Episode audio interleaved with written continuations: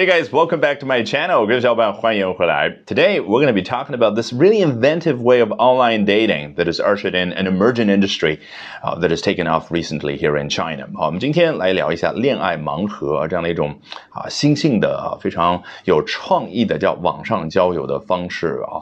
那么我们通过南华早报的一篇文章节选来深入聊一下这个话题的同时，当然更重要的任务学到相关的英文表达。So here we go.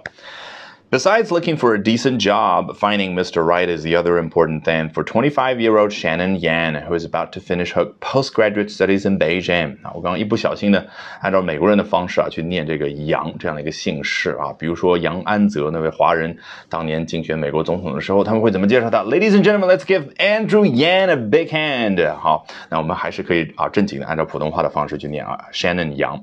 好，除了要找一份。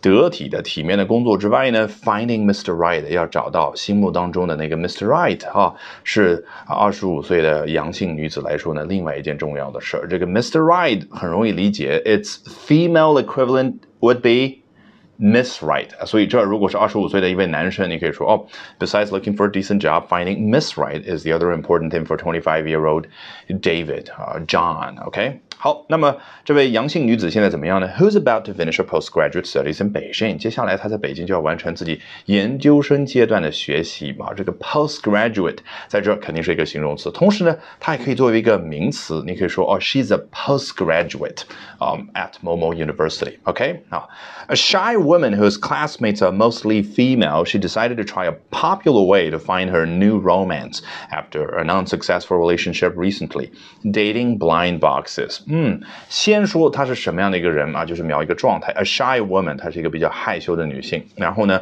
哦，她大部分的这个同学呢都是啊女生啊，这可能在很多的女生比较受欢迎的那些专业当中呢啊，是一个普遍的现象啊。我们都是啊上过大学的，知道这样的一一个情况。好，那她究竟要做什么事儿？She decided to try a popular way to find a new romance 啊，她呢要去啊运用一种比较流行的方式。其实我们都知道，这个就是刚刚所说的啊恋爱盲盒这样的一种方式，对不对？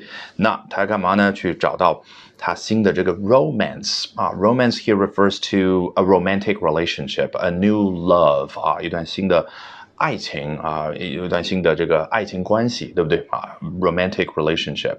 好，那么此前啊，究竟发生什么事儿呢？哦，原来啊，这个前不久呢，也就是最近啊，她啊，she had an unsuccessful relationship recently。嘛，这儿呢，after 就直接加一个名词嘛啊，after an unsuccessful relationship recently。这个 relationship refers to what what we just talked about a romantic relationship, a love relationship。好，这说了一通之后，她究竟找的这个 popular way 全名叫什么呢？叫 Dating blind box，这儿 dating 啊是一个形容词，就是约会方面的，约会方面的一个盲盒，嗯啊不是一个盲盒啊，这是复数形式，好不好？来，接着往下，by spending nine point nine yuan or one point fifty five U.S. dollars on a blind box from a mini application built into the WeChat platform, she got the contact and basic information of a guy who also wished for a blind date. 嗯，他只要通过花九块九人民币或者呢一点五美金啊，这样呢啊就可以从呃这个 WeChat 这样的一个平台当中叫小程序里面能够啊有一个 Blind Box 获得这样的一个盲盒啊，这个 Mini Application 啊，你口语化一点叫 Mini App 啊，毕竟我们平常所说的那个 APP 就是来自于这个单词 Application，就是个应用程序。只不过老外呢，他的确是取前面三个字母去念，但是他念的方式和咱们中国人一点都不一样，他叫。app，复数形式叫 apps，但我们中国人喜欢说 A P P，我下载了一个 A P P。假设你跟一个老外说，You know I just downloaded this very cool A P P，啊，They will have no idea what you're talking about，他们会觉得很奇怪，因为你把三个字母全念出来呢，听上去啊，It sounds like an acronym for a specific um international organization such as W H O，有点像一个国际组织的缩写一样的啊，像世卫组织这个感觉啊，所以他们是喜欢啊念第一个音节 app。 因为这个发音呢，在什么中文当中啊，几乎没有任何一个汉字能够联想啊或者联系在一块儿，所以中国人喜欢把字母单独拆开来念，因为听上去像汉字 a p p，是不是像三个汉字？好，我们接着往前。那他一旦花了这个钱买了这个盲盒之后，就可以获得啊，这个他啊，这个获得一个男生的联系方式，以及说啊简单的基本的信息。那这样是什么样的一个男生呢？Of a guy who also wish for a blind date 啊，当然这个男生他同样也希望能够啊有一次约会的机会。说到这个 blind date 啊，我们的确能够找一个啊大致能够相对应的中文叫做相亲，但是呢。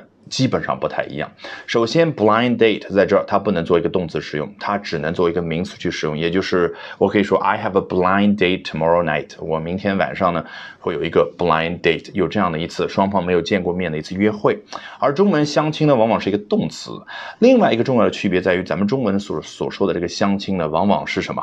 好像父母安排、朋友安排的，然后大家是以结婚为目的的才说叫相亲，不然的话就是朋友认识，介绍一下一个你做女朋友，对不对？而老外的这个 blind date 呢，它只强调是 blind，也就是双方从来没有见过面的，所以呢，以结婚为目的的也好，不以结婚为目的的也好，都有可能。Alrighty, that brings us to the end of today's edition of Albert Talks English。这一期的 Albert 说英文就到这儿，一定要记得关注我的微信公众号哦。Albert 英语研习社，因为接下来周二、周三、周四三晚八点钟，我将通过免费公开直播课的形式，从三个方向和你分享我高效的英语学习方法。咱们周二晚上八点钟不见不散。